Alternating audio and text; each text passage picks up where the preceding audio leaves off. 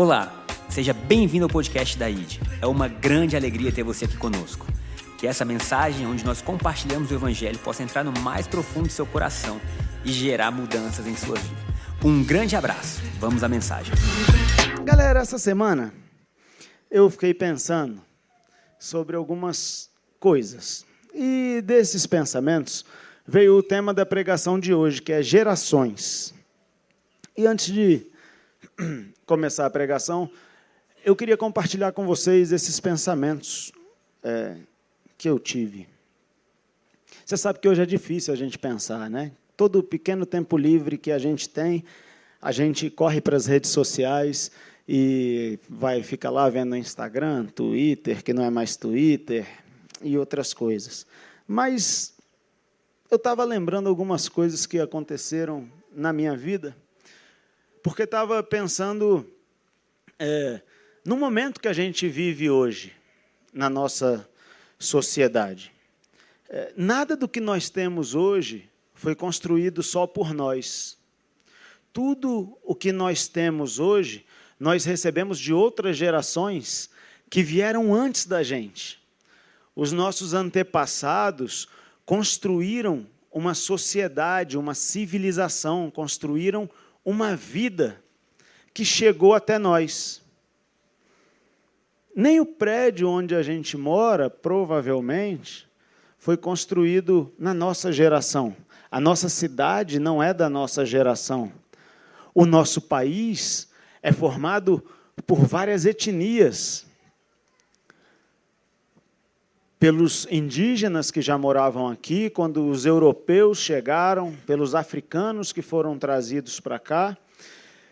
E, e essa e isso que nós chamamos de Brasil foi sendo construído ao longo do tempo. De modo que não é possível que haja uma geração que decida dizer que tudo que nós temos aqui hoje está errado, nós temos que destruir tudo para construir algo novo da nossa cabeça. As coisas não funcionam assim.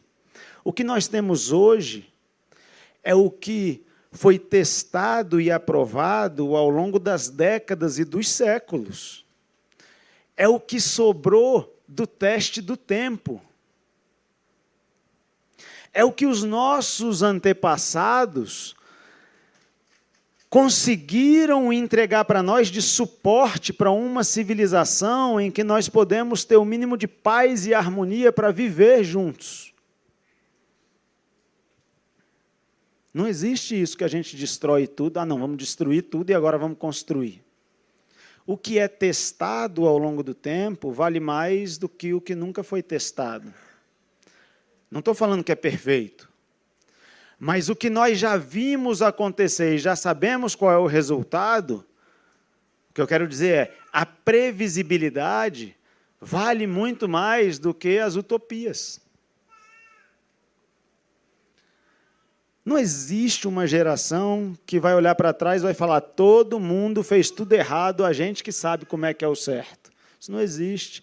Porque o piso desta geração é o teto da geração passada. O meu pai foi até aqui. E ele me permite construir a partir daqui.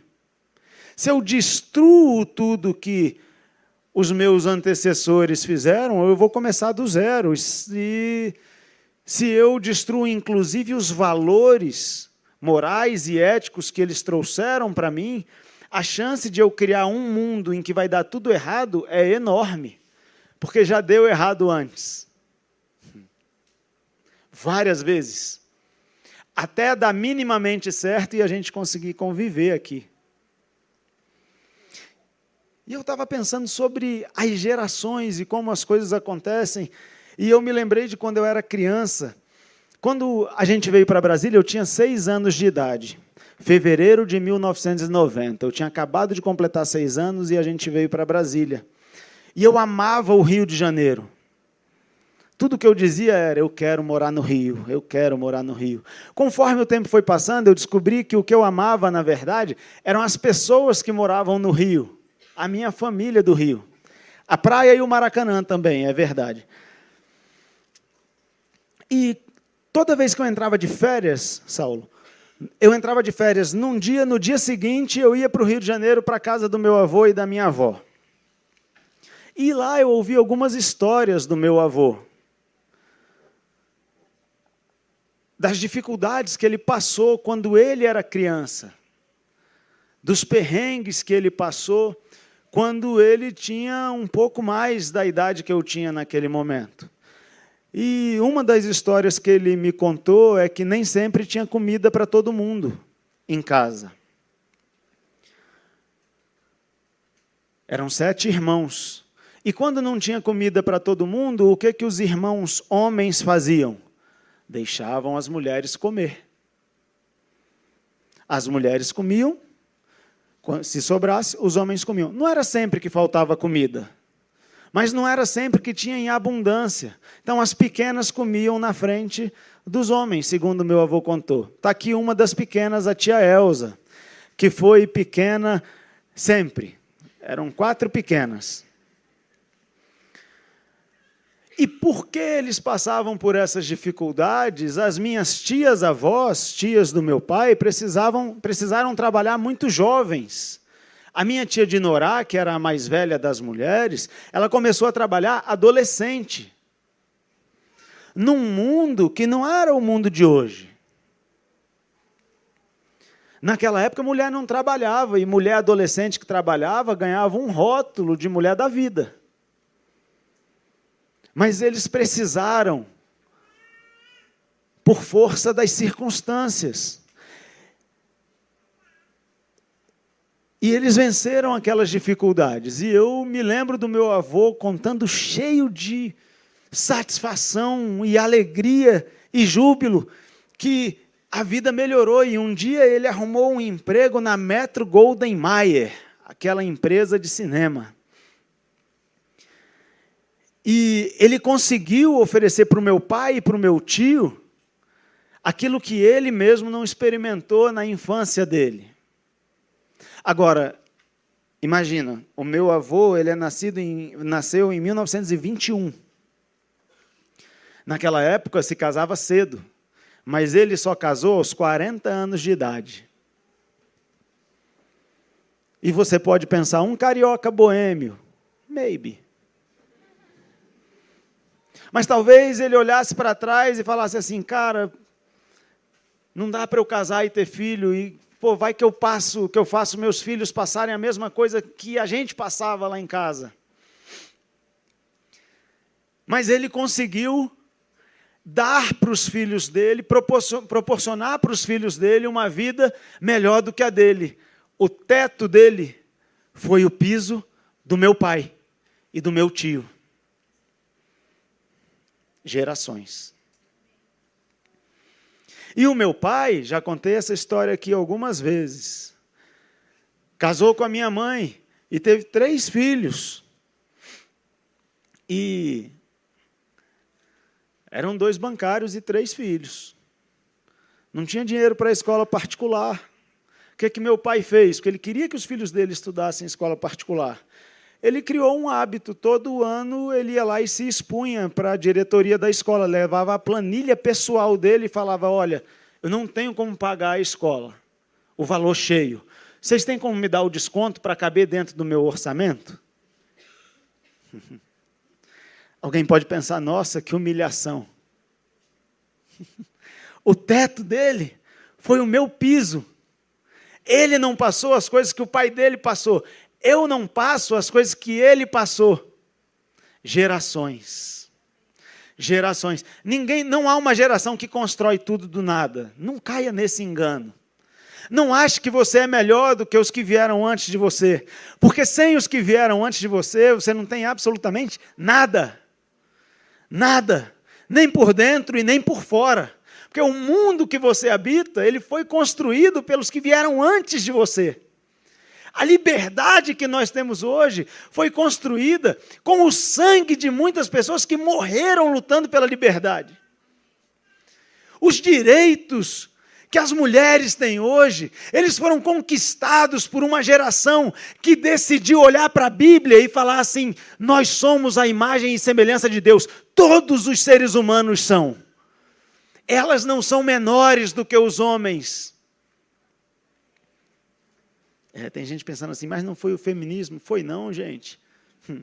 Foi o catolicismo e o protestantismo. Hum. Gerações. E aí eu estava lá pensando nisso tudo. E aí eu abri a minha Bíblia de maneira proposital. Eu vou pedir para a gente botar na ara, tá, Thaís? Belo óculos, Thaís. Não olhem para trás, ela vai ficar chateada se vocês olharem para trás. Ao meio da revista e atualizada. Que aí eu fui lá em Êxodo capítulo 3, versículo 6, e este é o tema da nossa pregação. Gerações. Antes de você colocar aí, Thaís, eu quero que você entenda o contexto. Quem já leu o livro de Êxodo na vida? Uau! Good. O livro de Êxodo, é esse trecho que a gente vai ler, é, é um trecho que fala sobre Moisés. Moisés, ele está andando no deserto, e enquanto ele está andando no deserto, o povo hebreu está escravo no Egito. Tem gente que acha que a escravidão só se deu é, nesse mundinho moderno aqui que a gente tem. Não, os povos já se escravizavam há muito tempo. Como que o povo hebreu chega no Egito? Tem um cara chamado José, que vai para o Egito vendido como escravo pelos seus irmãos. E lá no Egito ele ascende na vida. E ele é filho de um outro cara chamado Jacó. Daqui a pouquinho eu vou falar de Jacó.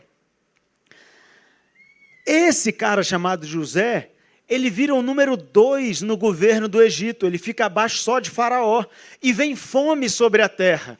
E os hebreus, que são só 70 pessoas, a família de Jacó, eles vão até o Egito pedir comida e eles acham que José está morto. Quando eles chegam lá, é José que recebe eles e fala: Vem para cá que aqui vocês vão ter comida. E eles se mudam para o Egito. E o tempo passa, José morre, aquela geração morre, e os hebreus se multiplicam muito, eles têm muito filho, não é de hoje, né? É que a gente tem muito filho. Eles têm muitos filhos e os egípcios olham para eles e falam assim: caraca, essa galera vai ficar maior que a gente, a gente vai perder nosso país, vamos escravizá-los. E escravizam o povo hebreu.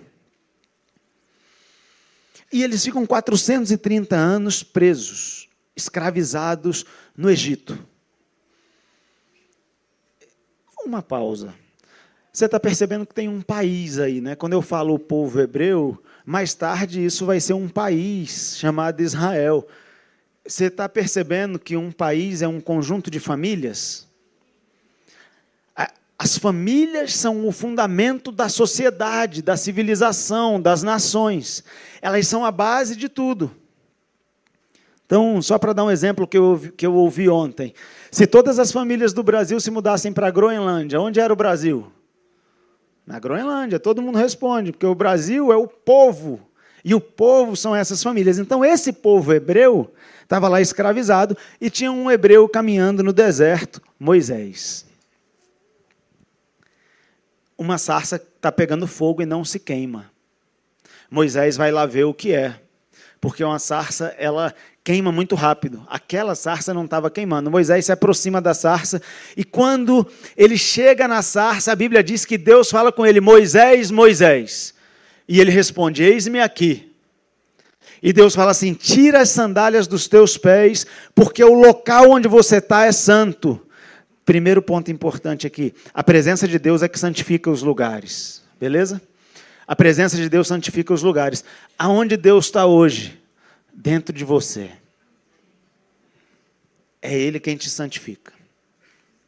E aí, é, Deus fala assim para Moisés: agora sim, Thaís, olha o que, que Deus fala para Moisés. Disse mais: Eu sou o Deus de teu pai. Eu sou o Deus de Abraão, o Deus de Isaac e o Deus de Jacó. Moisés escondeu o rosto porque temeu olhar para Deus. Uma pausa. Deus se apresenta sendo o Deus de Abraão, o Deus de Isaac e o Deus de Jacó. Gerações. Não é alguém falando sobre Deus, é Deus falando sobre si mesmo, é Deus se apresentando para alguém, Moisés. Eu sou o Deus de Abraão, o Deus de Isaac e o Deus de Jacó. E aí Deus fala assim para Moisés: Moisés, vai lá tirar o meu povo do Egito, eu vou libertar eles. E aí Moisés fala assim: quem eu vou dizer que me enviou? Eu sou, te enviou. Mas Deus, aí olha o que Deus fala no versículo 17, Thaís, 17. Moisés está lá discutindo com Deus, mas quem eu vou dizer que me enviou? E, e portanto, disse eu. 15, desculpa, Thaís, 15. Disse Deus ainda mais a Moisés: Assim dirás aos filhos de Israel: O Senhor, o Deus dos vossos pais, o Deus de Abraão, o Deus de Isaac e o Deus de Jacó, me enviou a vós outros. Este é o meu nome eternamente, e assim eu serei lembrado de geração em geração. Deus se importa com as gerações. Deus é um Deus intergeracional. Agora eu quero só falar um pouco, o culto vai acabar umas três horas da tarde. Eu, eu quero só falar um pouco sobre Abraão. Sobre Abraão. Porque Deus falou assim: Eu sou o Deus de Abraão, de Isaac de Jacó. Deus aparece para Abraão. Esse é o primeiro ponto da pregação. Deus de Abraão, de Isaac e de Jacó. Deus aparece para Abraão quando Abraão é Abrão e tem 75 anos. Eu estou em Gênesis capítulo 12, eu não vou ler todas as passagens aqui, porque senão não vai dar tempo. Eu fiz o teste no primeiro culto, não dava tempo. Eu fiz sem ler. Porque eu falei, vai que no segundo dá tempo, aí eu leio, né? Não, não ia dar tempo de ler. Pois bem, 75 anos, ele mora em Arã, ele mora no meio de um povo que é politeísta. Há vários deuses aonde Abraão está. E ele é casado com uma senhorinha chamada Sarai. Ele tem 75 anos e Sarai tem 65. E Deus aparece para ele e fala assim: Abrão, sai da tua terra e da tua parentela. Sai da tua terra e da tua parentela. Vai para uma terra que eu vou te mostrar qual é eu vou abençoar a sua vida e eu vou engrandecer o teu nome. Se fosse hoje, é, você vai ficar famoso. Os que te abençoarem serão abençoados, os que te amaldiçoarem serão amaldiçoados. Em ti eu vou abençoar todas as famílias da terra. Abraão acreditou e saiu da terra onde ele estava. Agora, olha que coisa impressionante. Ele sai da terra dele e vai peregrinar. E a Bíblia diz que na sequência vem uma fome sobre a terra. E ele vai para o Egito. Ele vai para o Egito. E a mulher dele, a esposa dele, é uma tremenda de uma gatona de 65 anos. E Abraão fala assim para ela: Sarai, é o seguinte, você é bonita demais. Os caras vão me matar para ficar contigo. Vamos falar que você é minha irmã. Beleza? E ela, beleza. Chegou lá e ele falou assim: Essa aqui é minha irmã, tal. Faraó olhou para Sarai e falou assim: Irmã bonita, hein? Vai ser minha. E pegou Sarai por esposa para ele. E a Bíblia diz que depois de um tempo a ira de Deus veio contra Faraó e Deus começou a, a criar problemas para Faraó. E Faraó chama Abraão e fala assim: O que, que, é isso que você fez, cara? Você falou para mim que ela era sua irmã, ela é sua esposa, você está doido? Se eu soubesse que ela era sua esposa, eu nunca ia ter pego ela para mim. Vai embora daqui, está aqui sua esposa, pega as suas coisas e some daqui. Botou uma escolta para levar Abraão para fora de onde ele estava, do Egito. Olha isso, cara. Você acha que Deus leva em conta o erro de Abrão e fica com vergonha de Abrão? Não, esse aí não. Eu fiz promessa para esse aí, mas esse aí, na primeira oportunidade que teve, contou uma mentira e entregou a mulher dele para outro cara. Não, esse aí não dá, não. Deus fala assim: de geração em geração eu serei conhecido como o Deus de Abraão, o Deus de Isaac e o Deus de Jacó. Ei, Deus não tem vergonha dos seus erros. Deus, ele sequer leva em conta os seus erros. Ele não considera o que você fez de errado. Ele fala assim: dos seus pecados, os seus pecados, eu lanço no mar do esquecimento. Das suas iniquidades eu jamais me lembrarei. Eu não estou dizendo que não teve consequência. Claro que teve. Imagina esse casamento depois. Óbvio que eles tinham um problema casa, no casamento. Mas eu estou falando que isso não separou ele de Deus e nem anulou as promessas que Deus tinha para ele e nem fez Deus sentir vergonha dele. E aí, cara, quando Abraão tem 86 anos, presta atenção, meu Deus. Quando Abraão tem 86 anos, Sarai vira para ele e fala assim: Abraão, já faz 11 anos já que aquele Deus falou aquela parada da descendência para você e até agora nada. Faz o seguinte, eu tenho minha serva aqui, Agar, deita com Agar. Vamos, vamos. O filho dela vai ser nosso filho, a gente tem descendência. Vamos resolver esse negócio. E Abraão fala assim: boa ideia. Realmente está demorando muito. E ele se deita com Agar. E Agar gera Ismael. Mas Ismael não era o filho da promessa. Passam-se mais 13 anos e o anjo do Senhor aparece para Abrão e fala assim: Abrão, a partir de agora o teu nome é Abraão, porque o Senhor vai te fazer pai de nações.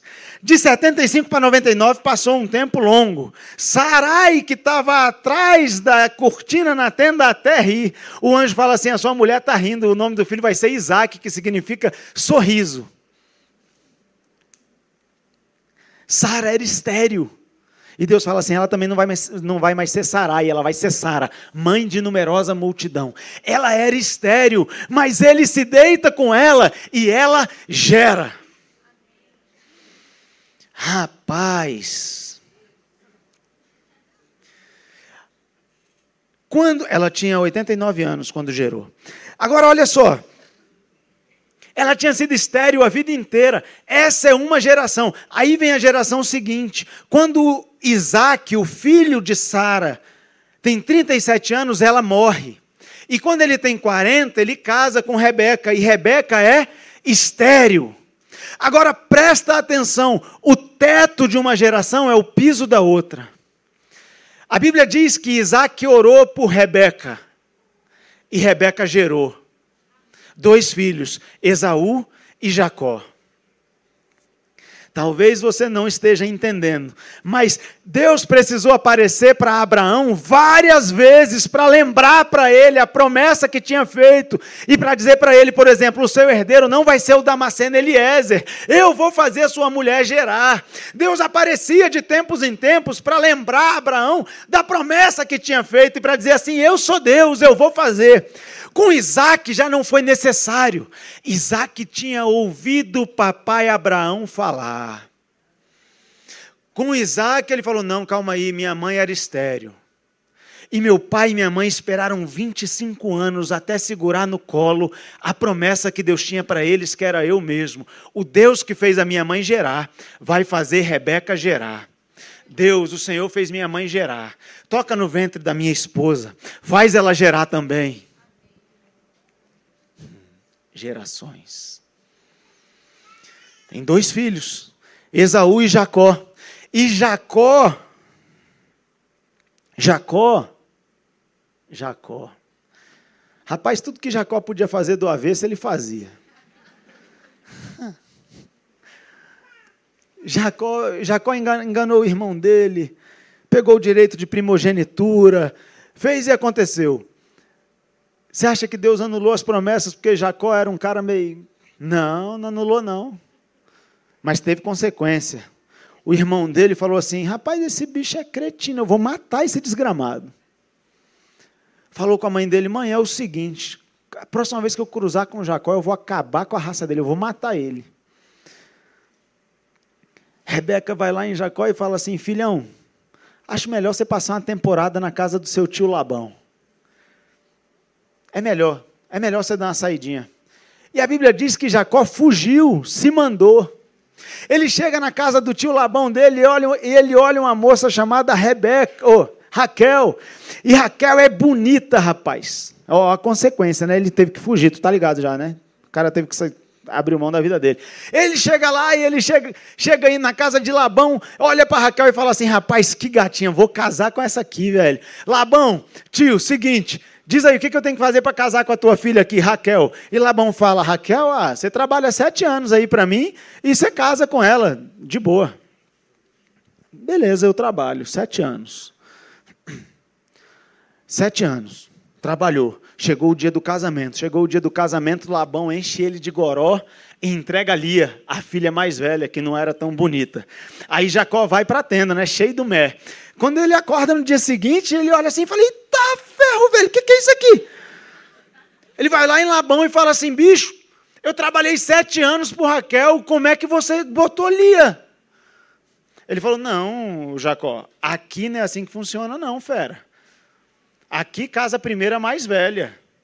Mas se você ainda quiser Raquel, não tem problema não. Você trabalha mais sete anos. Aí fala assim, trabalho. Ah, tá bom. Mas você me dá agora. Você me dá agora, eu trabalho sete anos. Hum. Seres humanos imperfeitos. Em quem Deus se reconhece como sendo o Deus e fala assim: o meu nome de geração em geração. Vai ser o Deus de Abraão, o Deus de Isaac e o Deus de Jacó. Eu sou o Deus desses caras aí.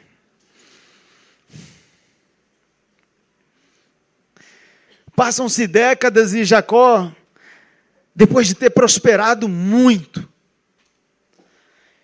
ele olha para a vida dele e fala assim: Acho que eu tenho que voltar lá e resolver uns problemas que eu deixei para trás.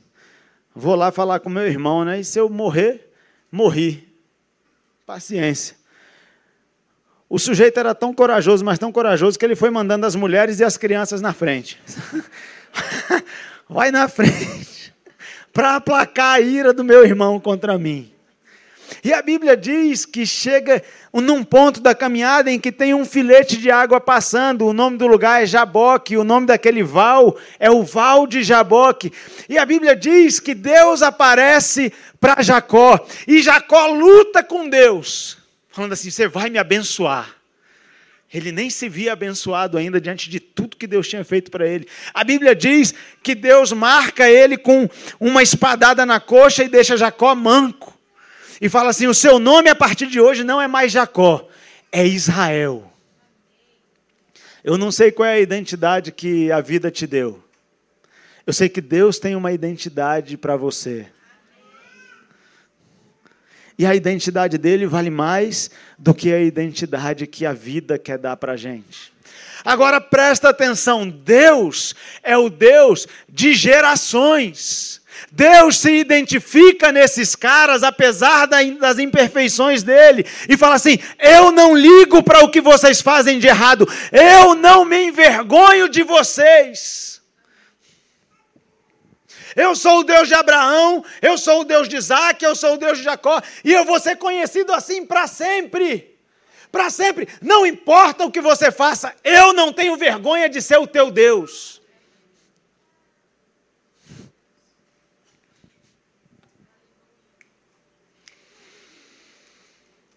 E várias gerações se passam e a gente chega no ponto 2 da nossa pregação. O Deus de Jesus. O Deus de Jesus. Olha que legal. Deus ele se importa tanto com as gerações que ele conta as gerações. Mateus capítulo 1, versículo 17, agora é 17 mesmo, Thaís. Mateus capítulo 1, versículo 17, diz assim: De sorte que todas as gerações, desde Abraão até Davi, Deus está contando as gerações, são 14. Desde Davi até o exílio na Babilônia, 14. E desde o exílio da Babilônia até Cristo, 14. Deus está contando as gerações e está falando assim: uma geração conta a outra geração quem é o Deus de Abraão, o Deus de Isaac e o Deus de Jacó. Agora, olha que coisa interessante. Hoje a gente tem a Bíblia para ler, mas naquela época eles não tinham Bíblia. Eles contavam quem era Deus. Uns para os outros. Uma geração contava para outra geração. Hum.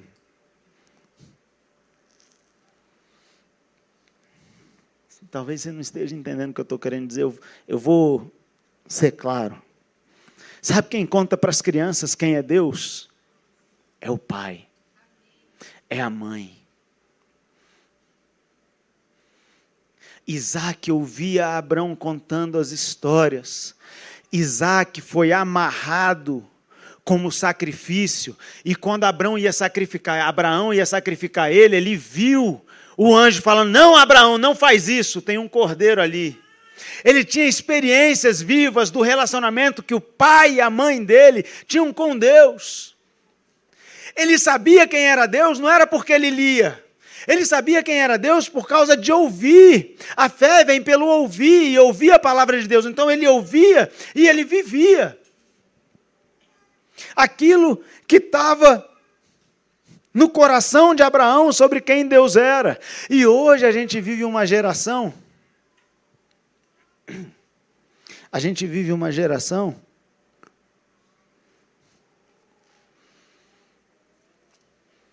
que às vezes os pais não contam para os filhos quem é Deus.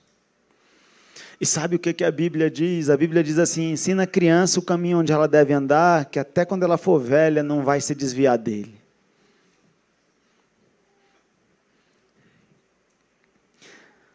Há algumas opções disponíveis hoje.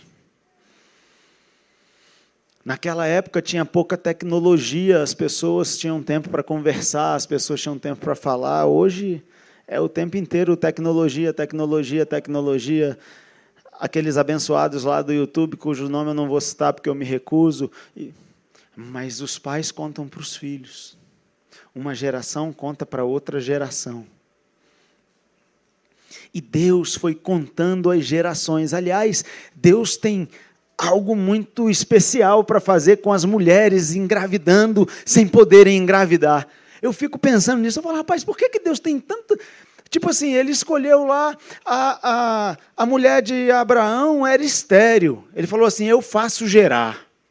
Aí Isaac, ele levou Rebeca para Isaac e Rebeca era estéreo. Ele falou assim: Eu faço gerar. Aí Jacó, Israel, se apaixona por Raquel, e Raquel é estéreo, e ela enche tanto o saco de Jacó querendo ter um filho, que tem um dia que Jacó fala assim: Ô Raquel, você acha que eu sou Deus, que eu posso te fazer gerar? Uma geração conta para outra geração. Jacó já sabia quem era o Deus que podia fazer gerar. Ele fala assim: Eu não sou Deus, eu não posso te fazer gerar. Aí Deus fala assim: Mas eu posso. Mas eu posso.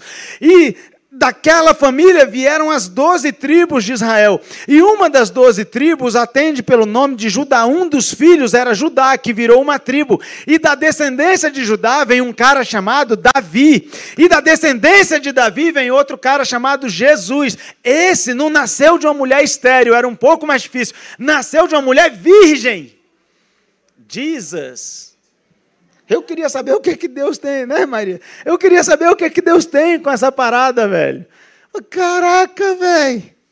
Bota fé. O bicho escolheu uma virgem e falou assim: ó. Descerá sobre ti o Espírito Santo, o poder do Altíssimo te envolverá. Quando o poder do Altíssimo sair de você, tu vai estar grávida. Nasce Jesus 100% homem, 100% Deus. E tendo o Pai como Deus dele. 14 gerações, 14 gerações, 14 gerações. Agora, presta atenção, agora chegou o cumprimento da promessa que Deus tinha feito para Abraão: em ti eu vou abençoar todas as famílias da terra. Você tem noção de quantas gerações se passaram entre a palavra que Deus liberou até o cumprimento dela? Você vive hoje as palavras que Deus liberou sobre a vida dos teus antepassados.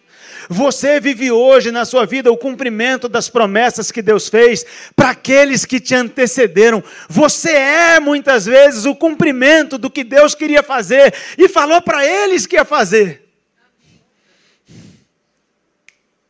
Tem promessas que Deus faz para você que vão ser vividas pelos seus filhos, pelos seus netos, pelos filhos dos seus filhos, dos seus filhos, e por aí vai.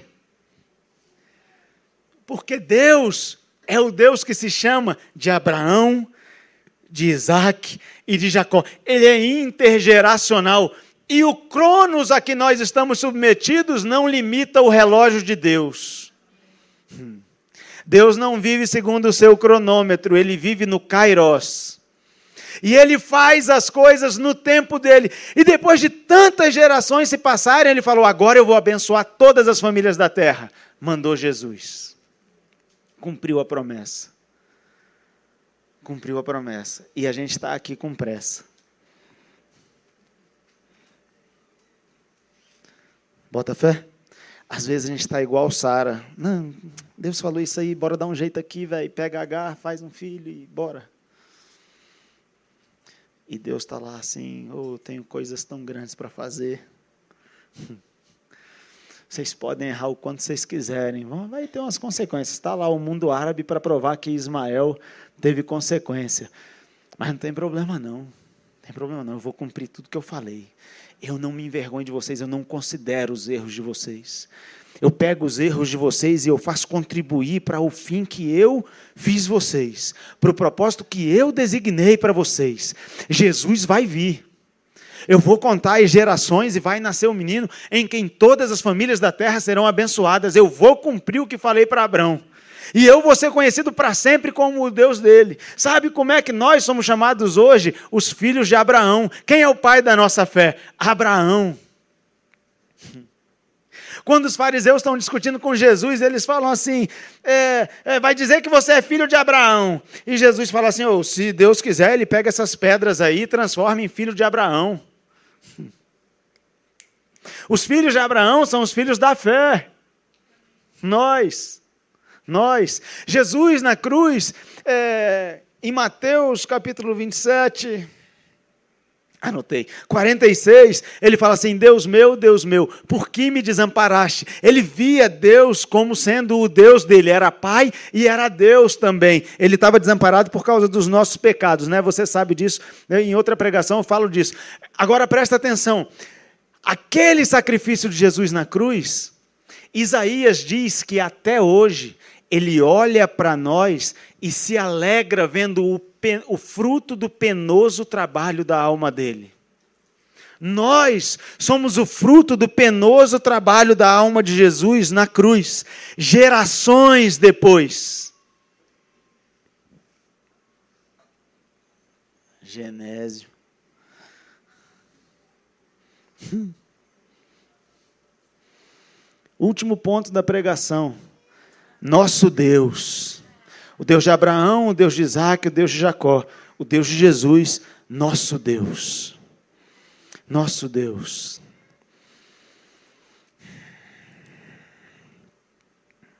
Abrão, 75 anos, Arã, lugar onde ele morava. Deus aparece para ele. Nunca mais ele foi o mesmo.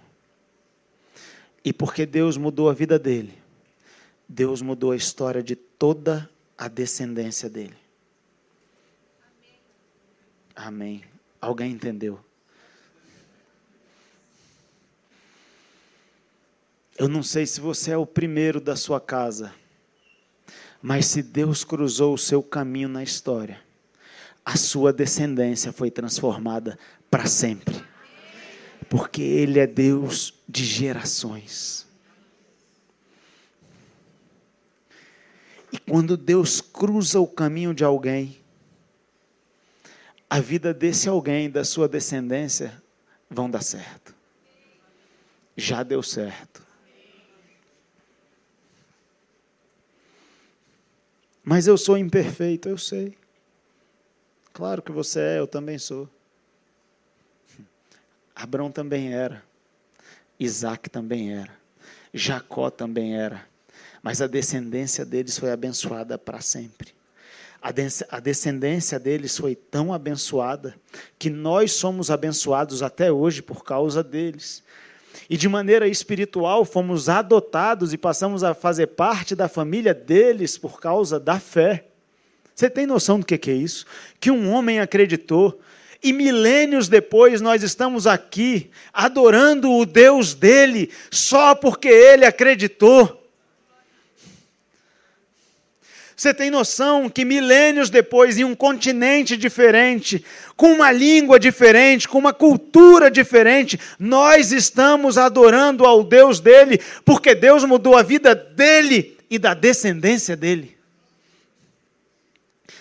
Nosso Deus é o Deus do André e da Marina, é o Deus do Tiago, o Deus da Renata, é o Deus do André, o Deus do Tiago, o Deus do Guilherme e do Felipe é o Deus do João. é o Deus da Arlete. E quando esse Deus cruza o caminho de alguém, a vida mudou para sempre. Certamente vai haver um processo.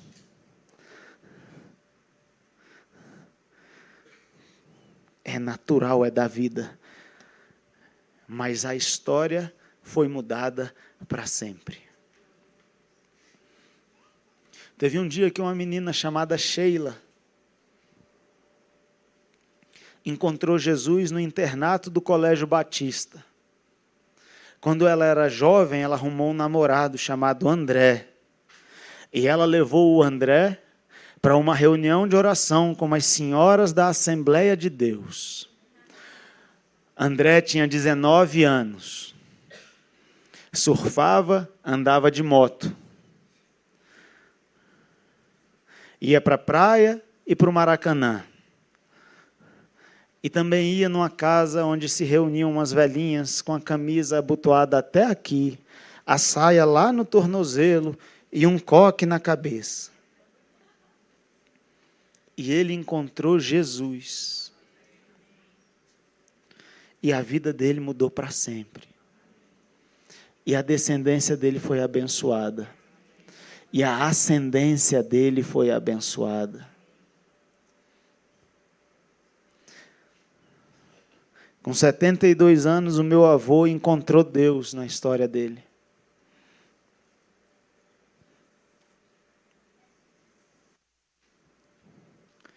O Deus de Antenor, o Deus de André, o Deus de Tiago, o Deus de Guilherme e de Felipe. Deus prosperou a Abraão, transformou-o em Abraão Deus prosperou Andrezão. Hum. O Deus de gerações.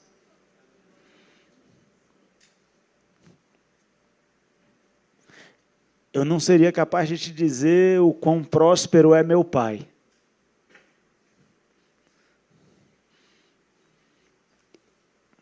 Vocês não têm noção de quão próspero é meu pai. Porque Deus cruzou o caminho dele. Nunca faltou nada na vida dele. Nunca. Eu vi. Eu vivi. Eu experimentei.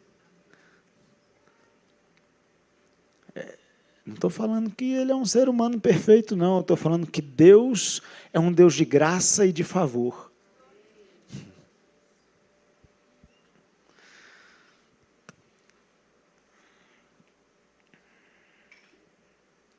Então, houve tempo na vida em que os filhos tinham um par de tênis. Era o mesmo tênis para ir para a escola, para ir para a igreja, para jogar bola. Não podia estragar. Joga descalço. Mas onde ele bota a mão prospera. Nem consigo entender. A planilha sempre ficava no vermelho, a planilha, mas a conta no azul. Nunca faltou nada. Nunca faltou. É verdade, às vezes todos, todo mundo acabava o culto e ia para o McDonald's. A gente não ia. Três filhos. É verdade, às vezes o pessoal saía da igreja e ia almoçar fora, a gente ia comer macarrão em casa. Nunca faltou nada a graça e o favor de Deus estavam lá. O que eu estou querendo falar é que não é sobre a sua condição financeira atual. É sobre a graça e o favor de Deus fazendo de você rico aqui, ó. Porque o que está por fora reflete o que está dentro. E tem gente que é tão pobre, tão pobre, tão pobre que só tem dinheiro. E não, eu não estou pregando contra o dinheiro. Não, não. Porque eu não sou tolo. Dinheiro é bom. Mas ele é só dinheiro. Ele é só dinheiro. Tem casa que você entra que é pobre. E que tem riqueza lá. Você acha tesouros escondidos.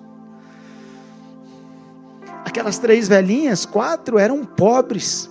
Dizia minha mãe, de marré, marré desci. Mas elas tinham a riqueza que mudou a vida do meu pai. Que mudou a minha vida, porque eu sou filho dele.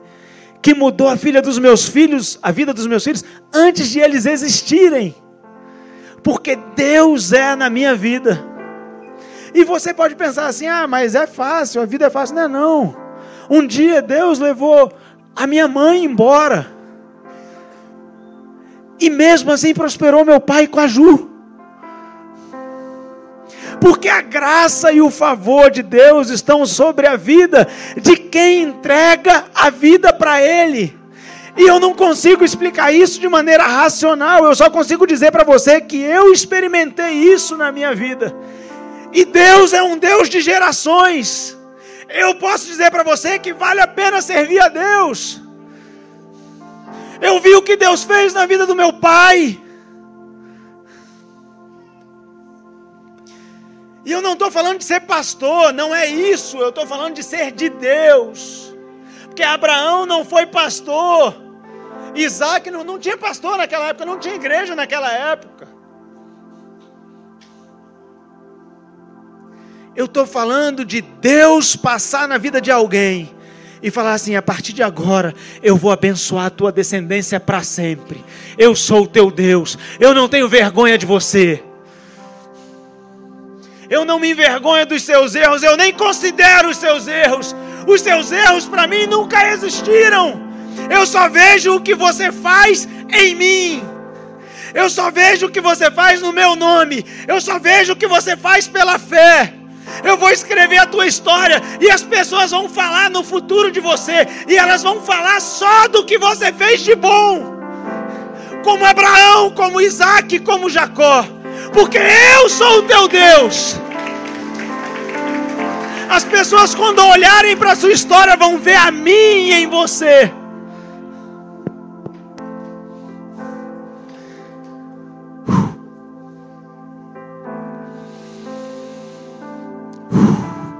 Você tinha que ver quando minha mãe morreu, o velório dela.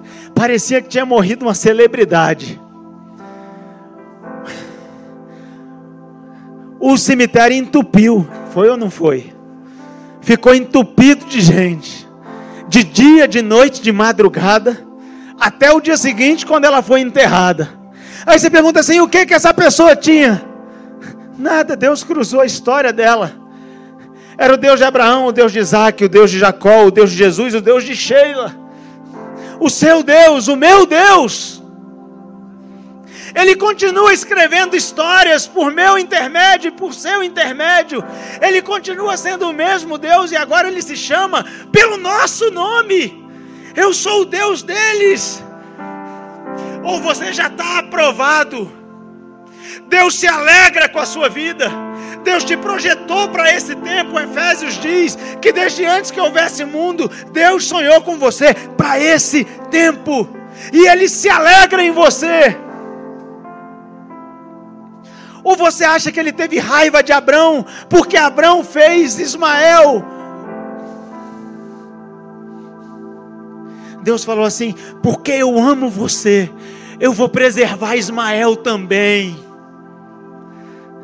mas ele não é o da promessa. Eu vou fazer dele uma nação também, porque eu amo você, eu vou fazer dele uma nação.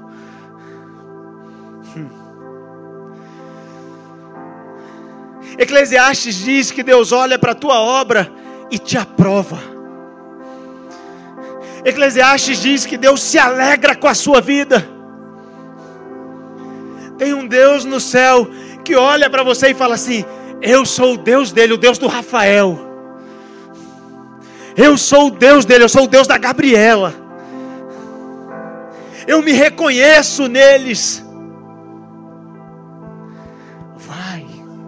Resplandece, vive sua vida, vive bem, resplandece, brilha a luz dele. Ele escolheu o seu teu Deus, ele escolheu te encontrar. Sabe, Jesus falou assim: Não fostes vós que escolhestes a mim, eu é que vos escolhi e vos designei. brilha, resplandece, aproveita a sua vida.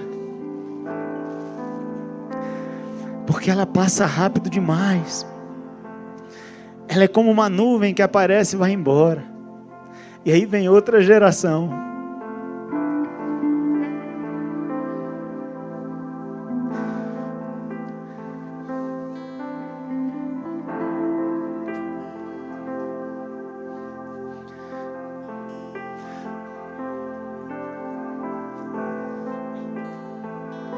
os meus filhos não conheceram meu avô.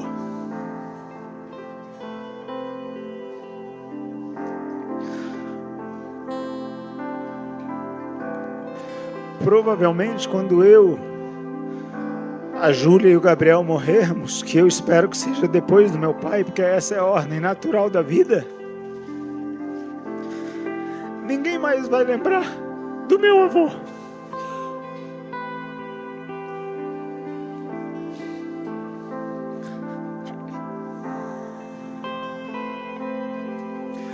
Eu conto para os meus filhos as histórias que ele me contava. Os meus filhos não conheceram minha mãe. Provavelmente, depois que a geração, a minha geração do Gabriel e da Júlia se for, ninguém vai lembrar da minha mãe. Mas eles veem o legado, porque Deus é um Deus de gerações. Ei, você continua escrevendo a história daqueles que vieram antes de você. Os que vêm depois de você vão pegar o seu teto e vão fazer de piso e vão continuar escrevendo a história. E você tem a oportunidade de pegar a história da sua vida, pegar a caneta da sua vida, entregar para Deus e falar assim: Deus, escreve você.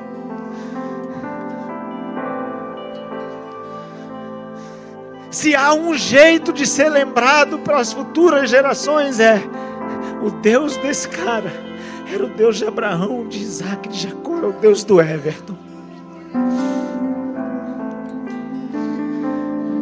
É o que nós fazemos em Deus que fica para a história. Porque se um dia alguém cruzou a sua vida e viu Deus em você e Deus mudou a vida dele, Deus mudou a vida de centenas de milhares de pessoas, até mil gerações vai a bênção de Deus por causa de um que encontrou a Ele. E se a sua vida foi suficiente para uma pessoa encontrar Deus, valeu a pena. Valeu a pena. Você tem uma bela história para contar. Talvez Abraão não soubesse Abraão morreu com, Abraão morreu com 175 anos. Talvez ele não soubesse que a história dele ia ser tão famosa que milênios depois ainda ia ser contada.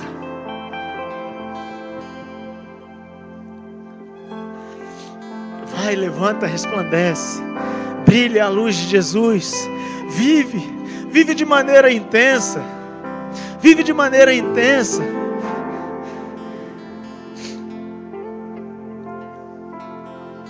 Eu me recuso, eu me recuso a morrer guardando dentro de mim as coisas que Deus colocou dentro de mim. Nunca quando alguém me, me pede para falar alguma coisa, eu deixo de falar. Deus colocou isso dentro de mim. Eu falo. Eu falo. Eu sei falar, eu não sei o que, que acontece. Deus colocou uma unção em mim que quando eu falo, a minha voz vai no ouvido das pessoas e Deus toca no coração delas. É Deus. O que que Deus colocou em você? Na minha mãe, Deus tinha colocado um sorriso que atraía as pessoas para Ele próprio, para Deus. O que que Deus colocou em você? Qual é o seu dom? O que que você tem de bom que pode servir as pessoas que estão perto de você? É o seu sorriso, é o seu abraço é a sua voz. Vai, levanta, resplandece. Deus é o Deus de gerações. Não importa o que você fez de errado. Não importa o que você fez de errado, corrige. Vai, vive, conserta, pede perdão. Jacó pediu perdão para Esaú. Eles se abraçaram e choraram, choraram, choraram. E depois cada um seguiu a sua vida. Vai, levanta, resplandece. Vai.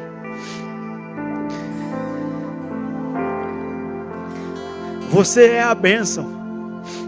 Deus falou para Abraão assim: "Se tu uma bênção". Ei, você é a bênção. Para de pedir bênção para Deus e vai viver revelando a bênção que Deus é na sua vida. Ele habita dentro de você. Ele decidiu morar dentro de você. É mais do que não se envergonhar de você. Ele decidiu morar em você.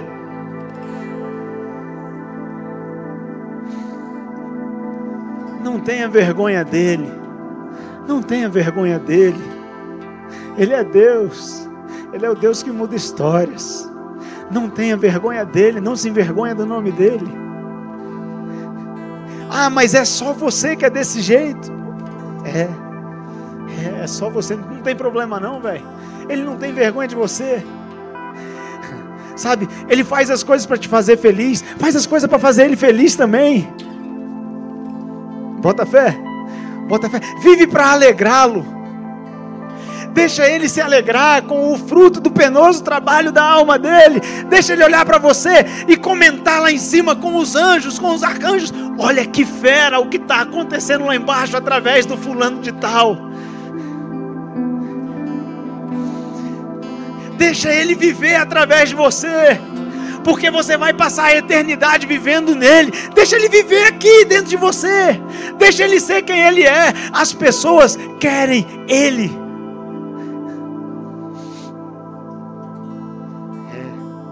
Elas podem até nem saber, mas elas são atraídas para você por causa dele. Elas se apaixonam por você por causa dele. Elas querem estar perto de você por causa dele.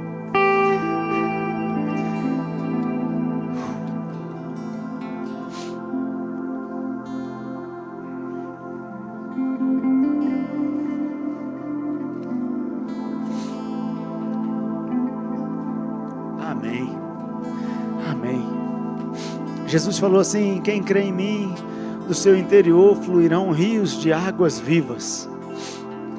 Sou eu e é você. Sou eu e é você. Vamos embora orar? Pode se colocar de pé. Chegamos ao final de mais um podcast. Espero que essa palavra tenha trazido luz e direcionamento à sua vida. Caso você queira nos acompanhar mais de perto, baixe o nosso aplicativo ID Online. Também nos siga nas redes sociais, arroba Brasília, para saber tudo o que está acontecendo. Um grande abraço, nos vemos em breve.